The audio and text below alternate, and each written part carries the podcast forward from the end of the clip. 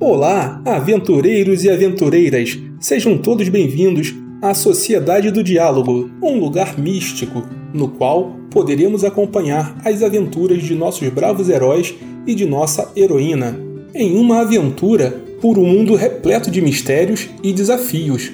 Assim sendo, rolem os seus dados e venham conferir com a gente essa épica jornada. Um forte abraço, Bardo Tuga.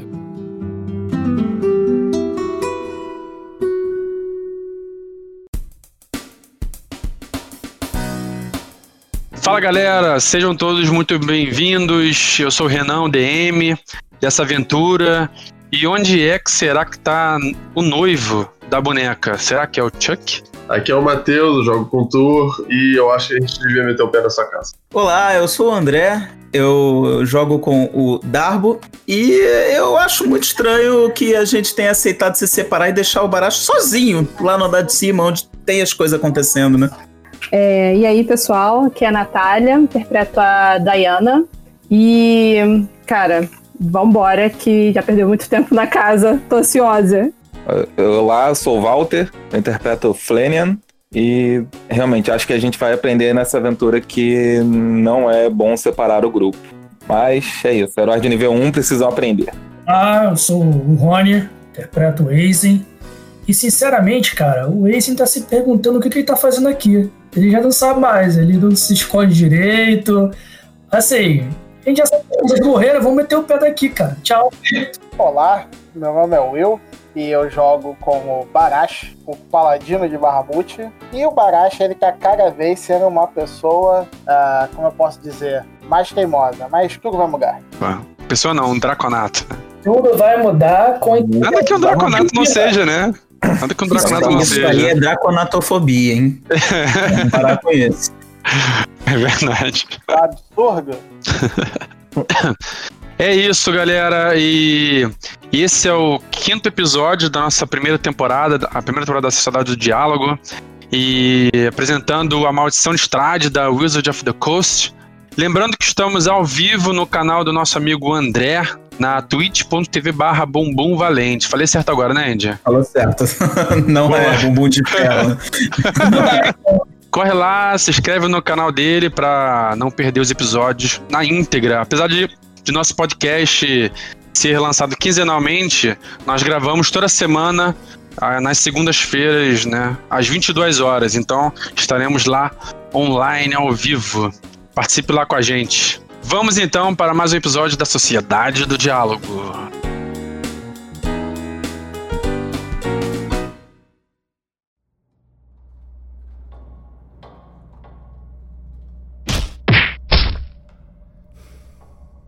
Baracha escuta o som dos passos diminuindo enquanto os outros heróis desciam as escadas. O paladino sabe que agora ele está sozinho naquele andar. Ele para de bater na parede, por um instante fecha os olhos e diz para si mesmo que não está sozinho. Bahamut está com ele. Ao abrir os olhos, Barash se volta para o baú com o corpo de Margaret. Tira a poeira, pega um dos panos que cobriam os móveis do quarto e utiliza para carregar o baú debaixo do braço, como se fosse uma mochila. E aí, eu pego esse, esse baú, eu vou lá pro quarto onde estão as crianças, e aí eu vou colocar os cachorros, as ossagas, né, dentro desse baú.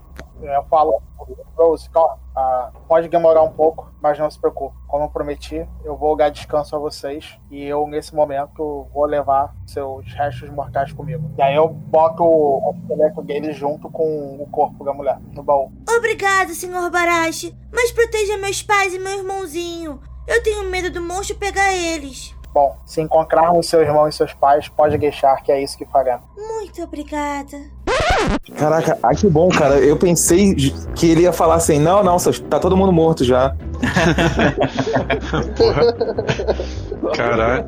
Cara, Barash é carismático, relaxa. O paladino desce as escadas carregando o baú com o corpo de Margaret e os restos mortais de Rose e Thorne. Enquanto isso, os heróis estão no quarto principal da casa no terceiro andar. De portas com painéis de vidro com desenhos que assemelham a moinhos de vento. O grupo está espalhado no cômodo, cada um analisando uma coisa diferente. Flanian vai até a prateleira próxima da porta de entrada do quarto, onde encontra-se uma caixa de joia, muito bem trabalhada. É, eu vejo essa caixinha de joias e eu vou abrir pra ver o que, que tem nela. Na caixinha de joias tem um colar, um anel de ouro e uma carta. Eu, eu leio a carta, em voz baixa. Enquanto Flane lê a carta, Aizen vê uma porta espelhada de frente para a cama de casal, que parece ser um armário embutido. Ao abrir a porta, este armário também está vazio. O pequenino acaba por inalar uma nuvem de poeira que se solta do teto e das paredes do closet. Ah, poeira. Bem, e no interior do closet tá vazio, né? Então ele fecha a porta. Tuor vai até a lareira e procura por algo que pudesse interessar, mas não encontra nada. Ao pisar no tapete de pele de tigre, que está logo à frente da lareira, percebe o quanto ele está desgastado e apodrecido. Acima da lareira, ele repara no grande quadro que está pendurado com a figura do mesmo casal que estava presente no quadro no hall do segundo andar. Darby está na antessala, onde tem uma mesa empoeirada com um conjunto de xícaras e um bule de porcelana. Na parede logo atrás da mesa tem uma pequena porta, a um metro e meio de altura do chão, mais alta que os 82 centímetros de Darbo. Ao lado da porta, mais embaixo, há um botão que o pequenino pode alcançar. Darbo fica curioso, vai eh, andando eh, em volta da sala, né? Dá uma passada pela mesa, é, pela mesa empoeirada, passa direto e vê esse botão. É, ele olha em volta, olha para os seus companheiros, olha de novo pro botão. Ah, mal não vai fazer, né? A gente tá procurando uma saída até agora. O que, que será que esse botão faz? E aperta.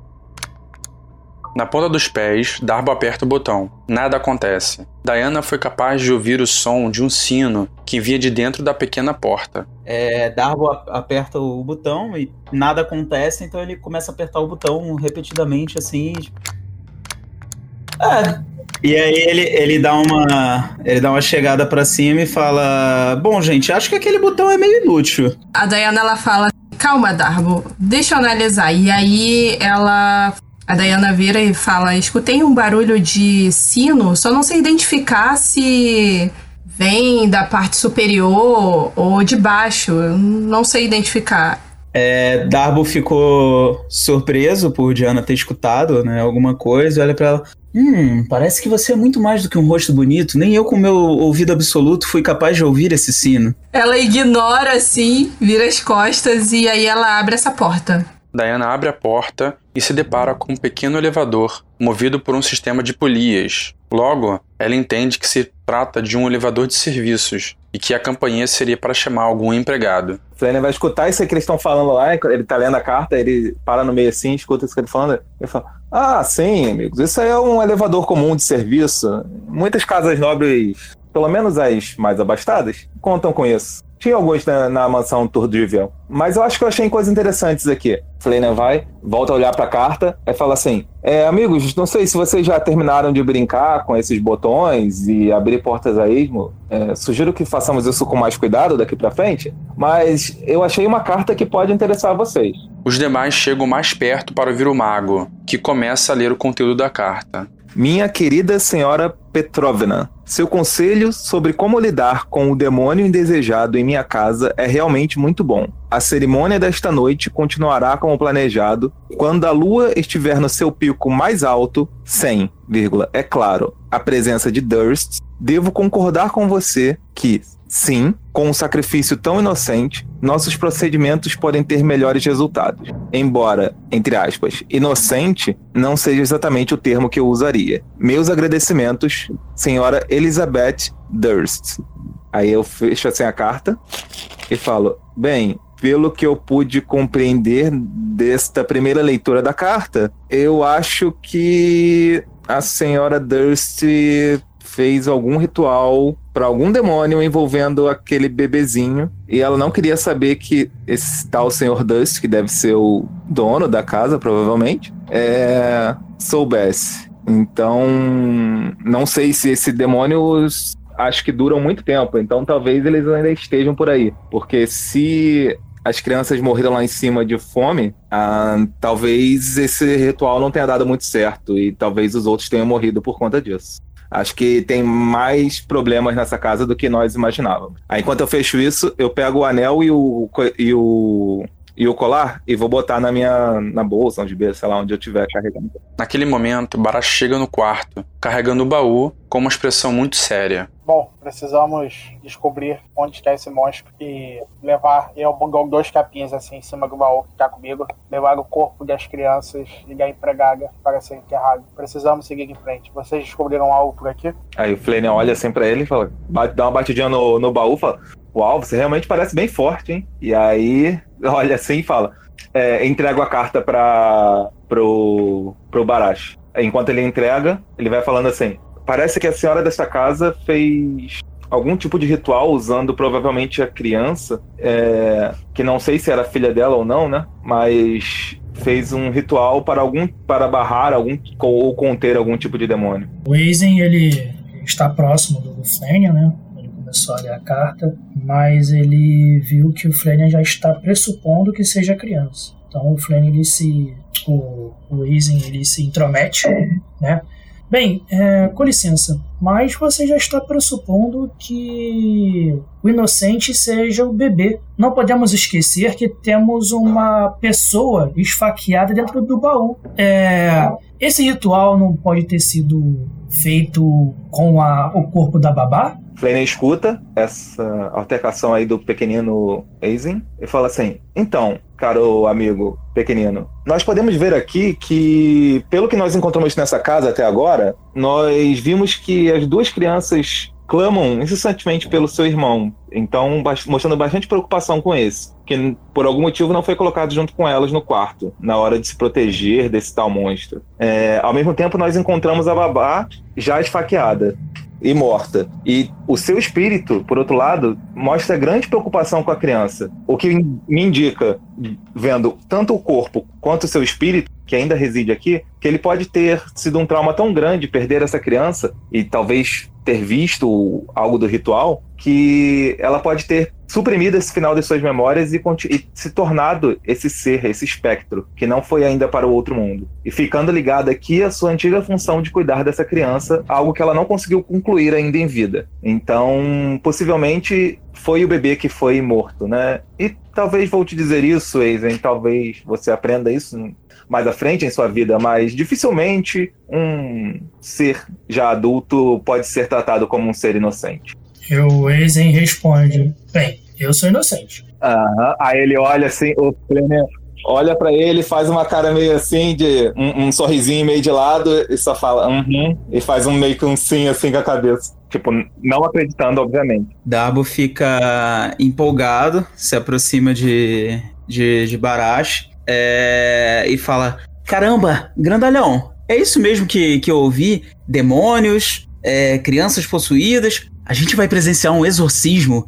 Eu nunca tive num exorcismo. Eu consigo, consigo imaginar as músicas que eu poderia fazer com isso. Por favor, me diz o que você sabe fazer. Barashi, ele não tá ouvindo nada. Ele, quando ele tá lendo a carta e ele lê as palavras, né? Ritual, demônio, ele relembra de algumas coisas do passado dele e ele fica meio, meio que, por um momento, né? Paralisado e ele aperta a carta com muita força. Ele acaba rasgando ela um pouco com as garras que ele tem na mão e ele, basicamente, ele não ouviu nada disso. Ele tava envolto nos pensamentos dele. É, o Flanagan, quando ele vê essa, ele falando assim, ele fala: opa, é, desculpe, senhor dragão, mas você poderia tomar um pouco mais de cuidado com essa carta? Isso pode ser importante para nós ainda. E aí ele estende a mão, assim, para ele.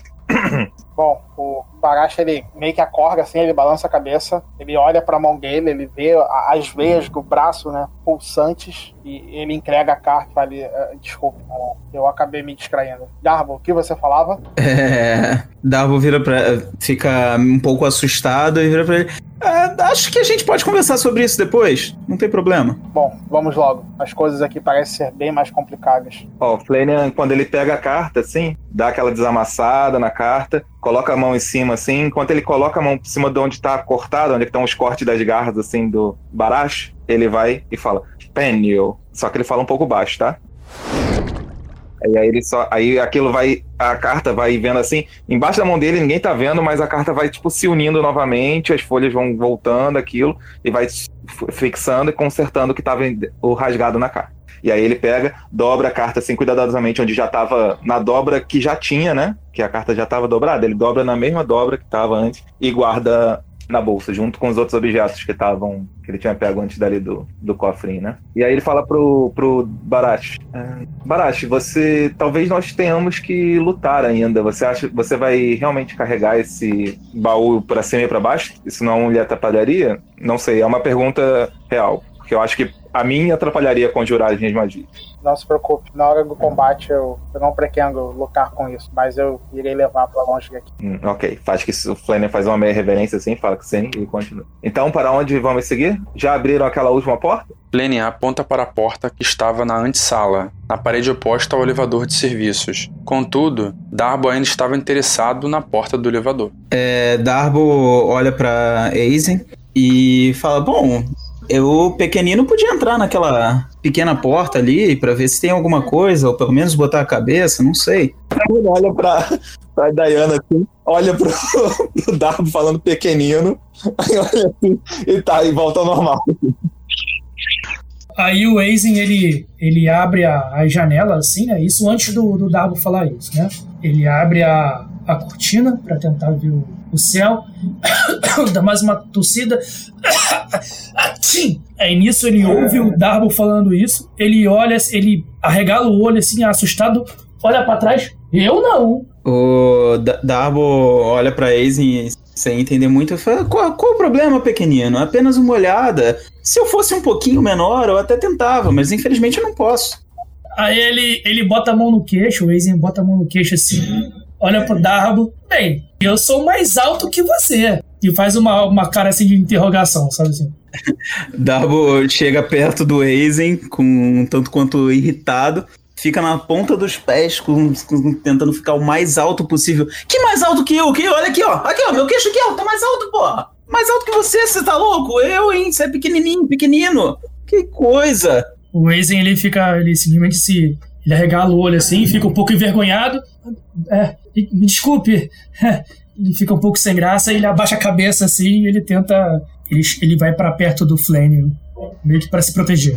Ele, o, mas o Flanner pergunta assim: é, Gandhi, mestre Darbo, mas o que você queria, queria que visse olhando naquele elevador de serviço? Qual seria a sua dúvida? Desculpe. Bom, não sei, talvez encontrar alguma coisa em volta, se há alguma passagem secreta, se talvez ele anda ainda, se ainda está em funcionamento. É porque ele deve dar na cozinha. Não, não, não é uma, algo que consigam se passar muitas pessoas. Provavelmente ele é só um duto. Isso digo de acordo com os que tinham na mansão Tordibel, né? A autor vai falar, o elevador ele, dá, ele vai passar por um quarto embaixo desse daqui e depois dá pra cozinha. Eu não vi nenhuma passagem secreta é, ligada ao elevador, não. É, eu acho que nós podemos talvez abrir aquela última porta e, e depois, caso ela se mantenha como as outras, nós simplesmente podemos descer e talvez olhar essa porta do, do outro quarto. Tá. Aí o Flanagan conjura, ele, ele vem pra cá, ó, desse- quando ele tá nesse, num bloquinho, um, como se fosse ao lado, assim, né? em- em- é, como é que se diz? Em diagonal pra porta.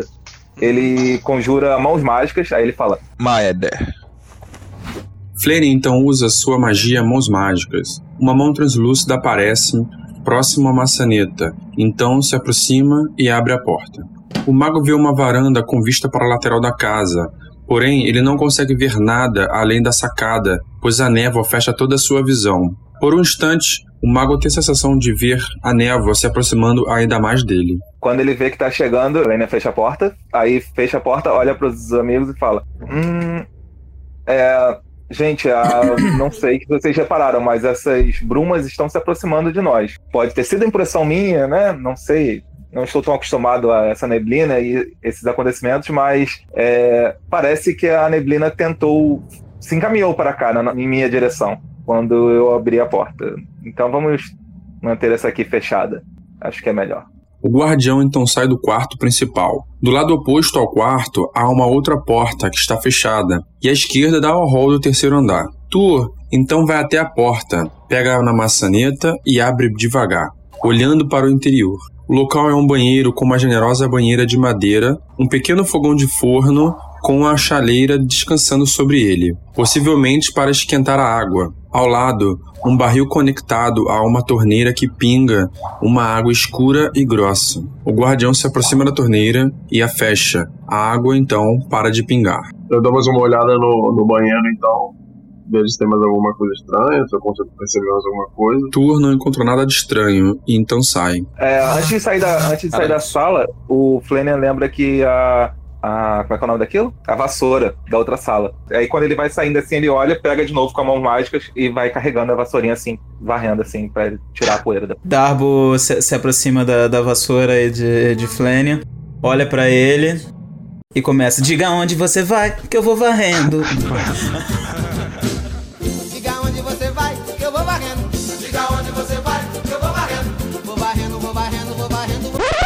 Aí o- o Flanagan então pergunta: Vamos descer então? Já que aqui não encontramos nada? Vamos, vamos, vamos. Acredito que seja melhor irmos para a biblioteca. Alô, alô, alô, alô, alô. Alô, oi, oi, tá oi, ouvindo? oi, oi, oi, Oi, oi, oi, oi, oi, oi, oi, oi, oi, oi, oi. Tudo bem? Oi, tudo bem?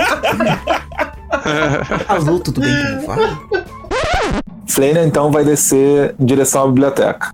Todos então descem para o segundo andar e chegam ao hall, onde há algumas armaduras, uma lareira com o quadro da família, uma porta simples e duas portas duplas com desenhos retratando dançarinos. Flanagan olha assim, olha pra essas es- estátuas aqui, né? Estátuas, essas que são armaduras, né?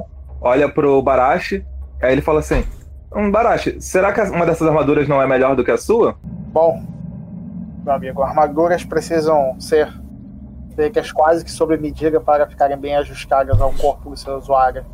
E como pode ver, o meu corpo é um pouco diferente de humano. Hum. Então, tudo bem. Toma! Sacanagem.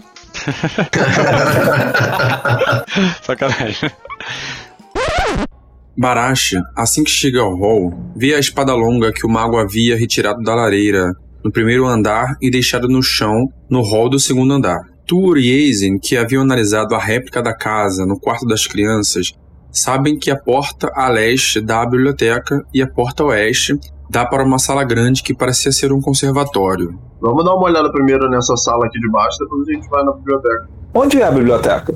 O Tua responde, a biblioteca tá na, na porta direita, à minha esquerda.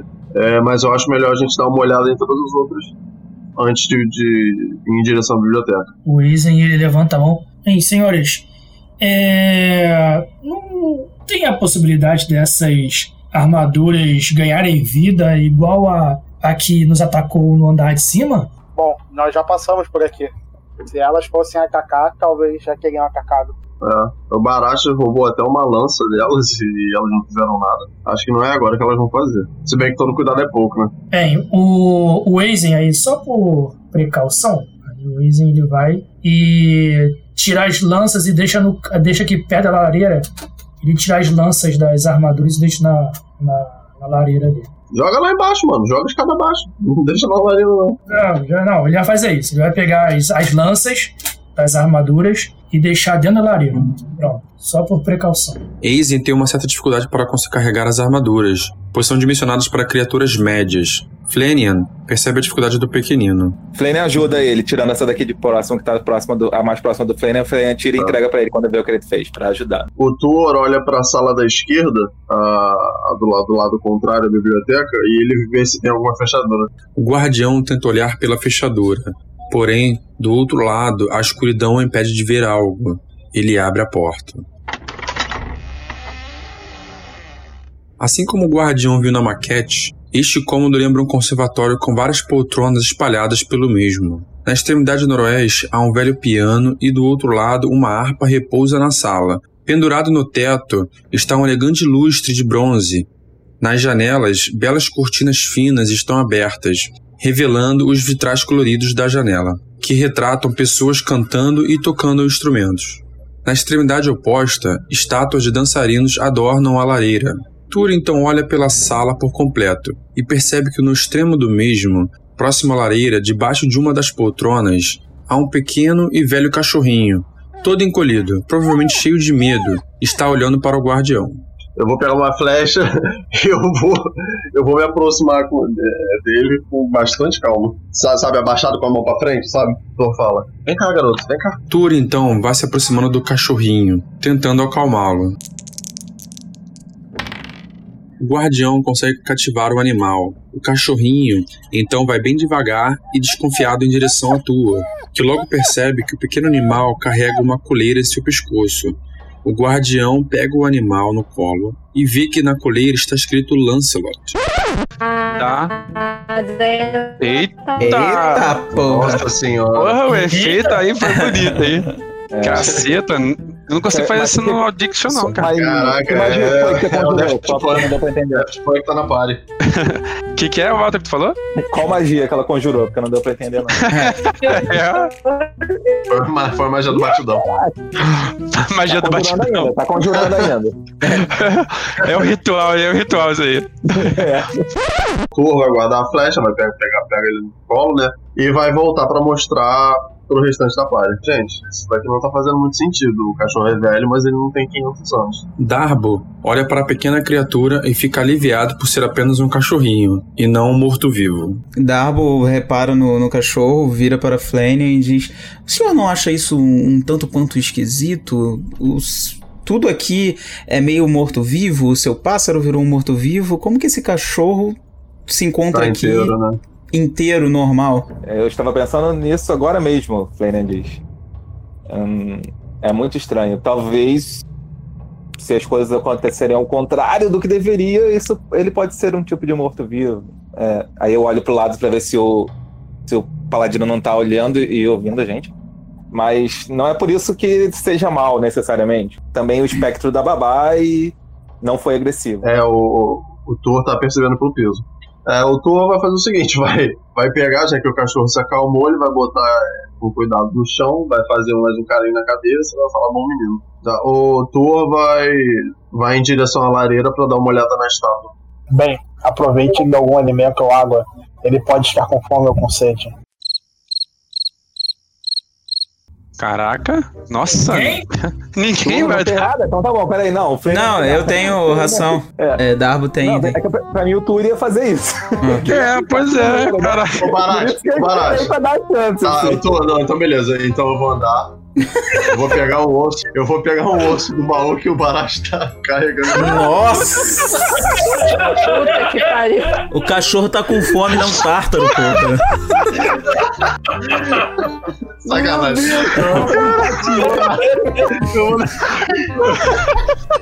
Eu vou dar Caralho. Vai, que- vai ganhar o quê? O, Como assim, fruto de maldição? o canela? O fêmur do, da criança? Sacanagem. Puta que velho. Sacanagem, cara. Lancelot devora a comida oferecida por Tua. O Flanagan- a mão mágica deixa a vassoura num cantinho assim. Flanagan pega, olha o, o piano assim, vê que tá limpo, e aí ele toca um iníciozinho de alguma música, assim, que ele élfica.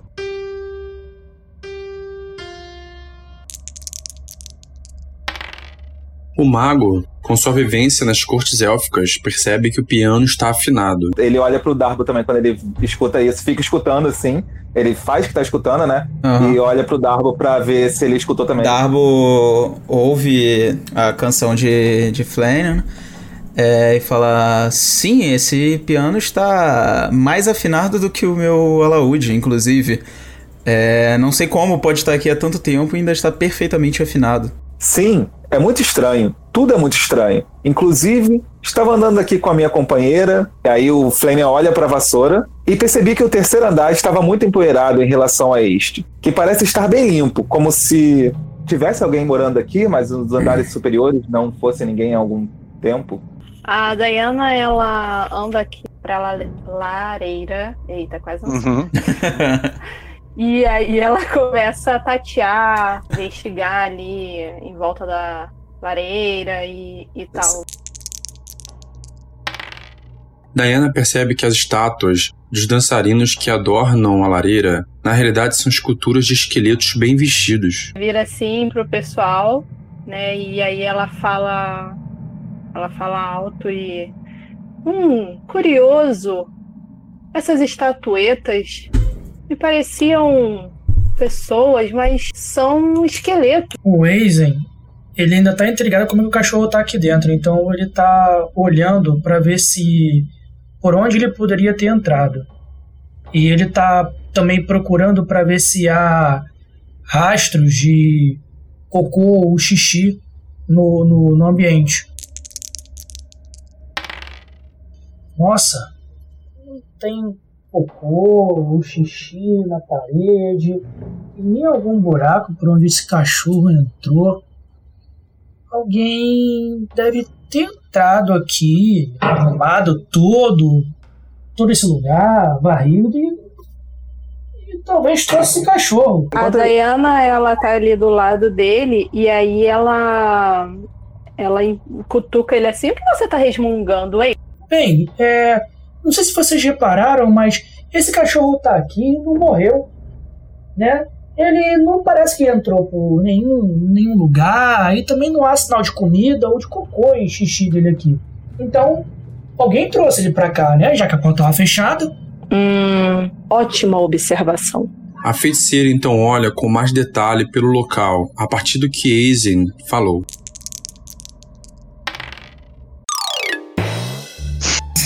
Porra! Ela vai tentar perceber e ela se mija. É escuro. Ela percebeu. Falhou, Matheus. A tua piada falhou. Tua piada falhou, Matheus. Ninguém escutou. É. Ela percebeu, ela percebeu É, que o peido pesou. Me contou aqui, eu não escutei o que vocês falaram. Não, É, ninguém que escutou o que você falou. no real. Você. Ah, eu falei que ela Isso, né? percebeu o lustre. Foi isso. É. Caiu poeira no céu. Todo mundo A Daiane valorizou. Tá todo mundo pisando, tá cheio de cocô. o cheiro, que deve ser isso?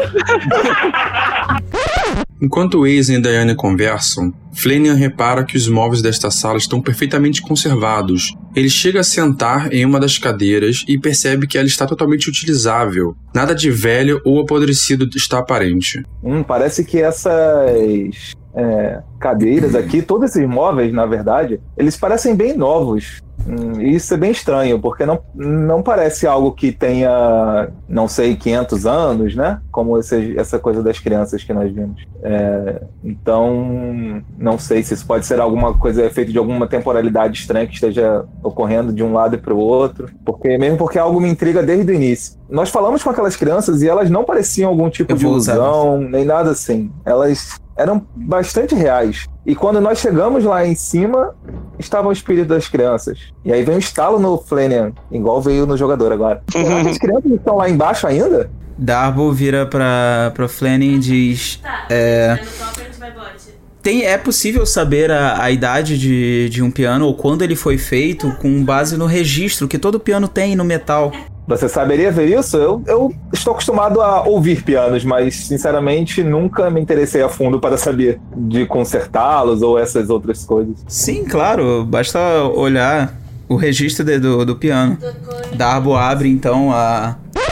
Ai caralho, como é que é o nome? Abre a tampa do piano, foda-se.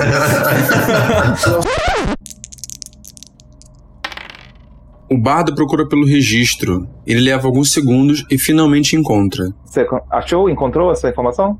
Bom, eu consigo ver aqui que aparentemente esse piano foi feito no 12º ciclo lunar de 498. É o que diz aqui.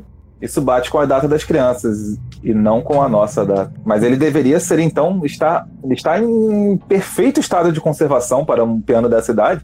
Exato, é muito estranho. Dificilmente até os próprios pianos das cortes élficas não estariam, né, talvez, nessa qualidade depois de 500 anos. Não sem um devido cuidado muito minucioso. Bem, então quer dizer que essa casa está sendo. Essa casa está sendo visitada, né? As pessoas e tem al- alguém que vem aqui para conservar o piano, limpar esse segundo andar e por algum motivo essa pessoa não vai ao terceiro andar. Ou isso, ou aqui tem alguma. Algo, esse local usa alguma temporalidade diferente do lá de cima. Sim. Se talvez os anos não passarem da mesma forma aqui, em- aqui embaixo, lá em cima, ou em cada andar, pode ser que isso aqui esteja ainda preso em algum, não sei, em algum lugar do tempo e lá em cima tem isso acontecendo. Não sei. Alguns mestres da, da Academia Arcana Élfica tinham. estudavam mais temporalidade do que eu. Eu estudei mais ilusões, então não sei, não saberia dizer exatamente isso. Mas eu lembro que existia. é, é, isso não é uma totalmente impossível. Hum, eu acho que você andou muito lendo muitos livros de história. Flynn fica pensativo, tentando lembrar de algum calendário de civilização antiga ou muito remota. Ele se lembra de várias, porém, dessa em específico, não. Você tem certeza dessa data, Darbo? É. Darbo fica um pouco confuso, mas confirma para Flanagan. É, é o que está escrito aqui. Eu também não faço ideia de que data seja essa. É, isso é muito estranho, porque eu tento lembrar aqui, mas conheço alguns calendários de alguns locais diferentes, né? Sociedades diferentes às vezes usam um modo diferente, mas nem o, no, nem o calendário padrão, nem os outros que eu conheço de algumas sociedades batem com esse tipo de data.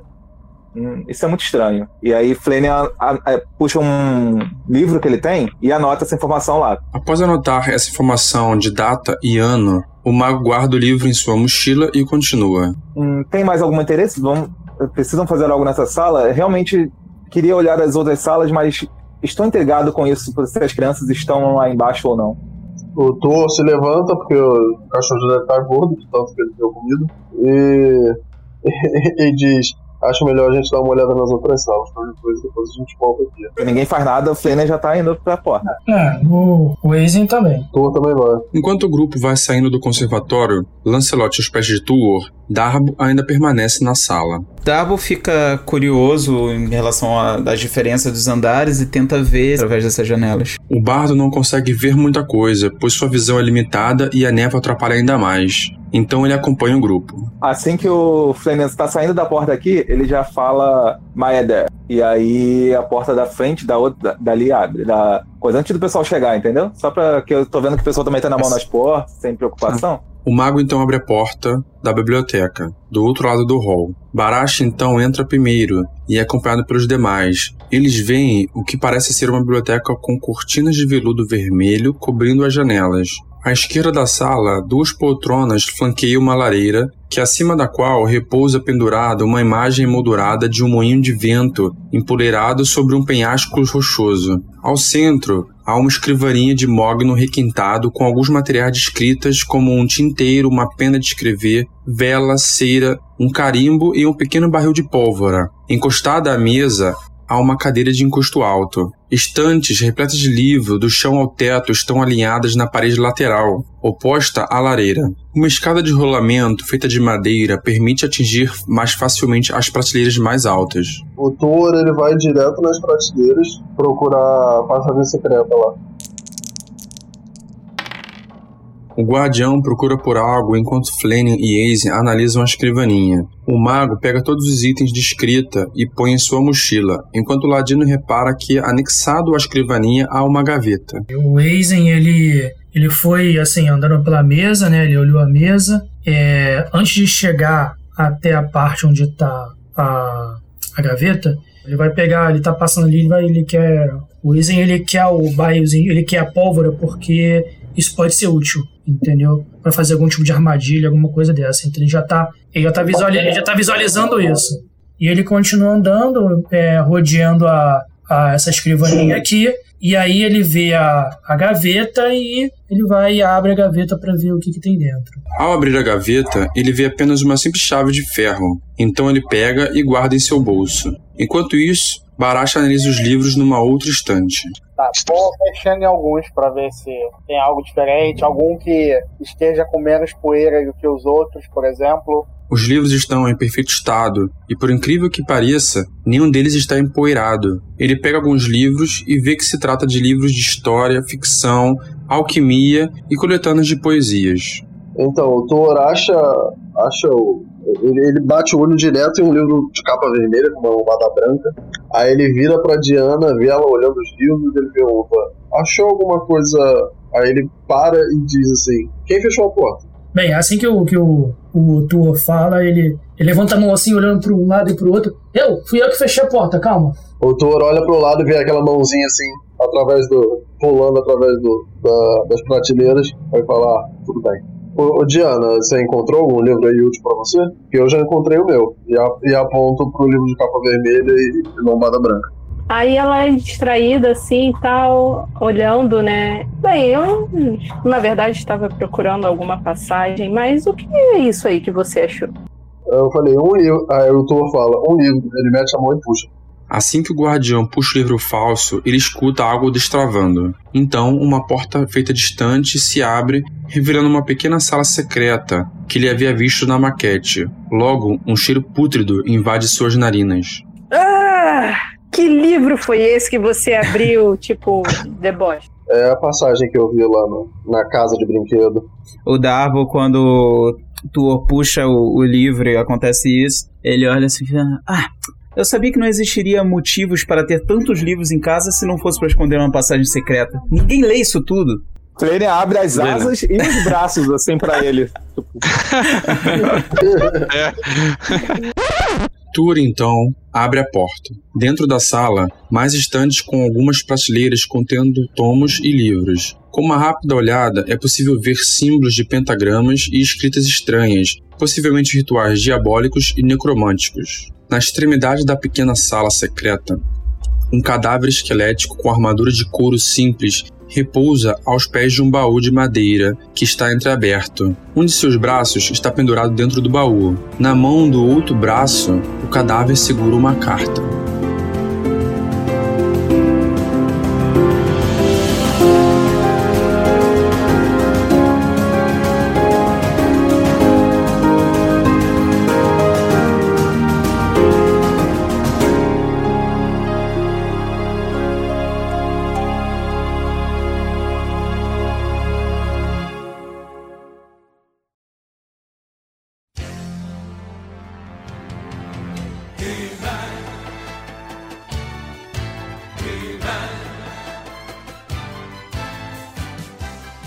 Amiguinhos! Tudo bem com vocês? No episódio de hoje, aprendemos que não devemos deixar a torneira pingando. Certifique-se de que você a fechou bem.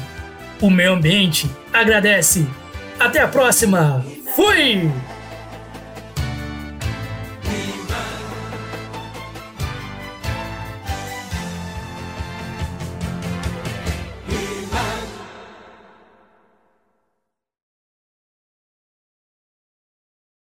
Não, ele tinha. Mas ele tava com luz na última vez, eu lembro. Ah, Não, é verdade, com a verdade. bola. É verdade, O tava com a, da- a orbe, É. orbe. Eu vou colocar uma, uma, uma tocha em você, tá? Quer dizer, desculpa. Tá bom. Tocha colocar uma tocha em você.